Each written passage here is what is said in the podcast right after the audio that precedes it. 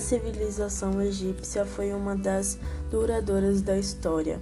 Convencionou-se que a história do Egito Antigo tem início com os primeiros reis, no final do século IV, milênio antes de Cristo, e termina com o fechamento do último templo pagão em 535 depois de Cristo. Período pré-dinástico. Após a fase neolítica, surgiram várias alturas em diversos locais no Vale de Nilo e oásis. Atividades agrícolas e artesanais eram realizadas nos assentamentos, levando à produção da cerâmica característica do sepultamento pré-dinásticos.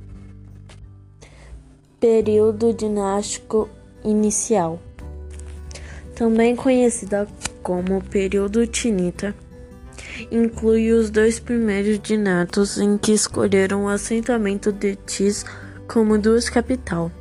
Durante 400 anos em que Alto e Baixo Egito eram por um único rei, foram definidas as características da civilização egípcia e sua escrita hieroglífica.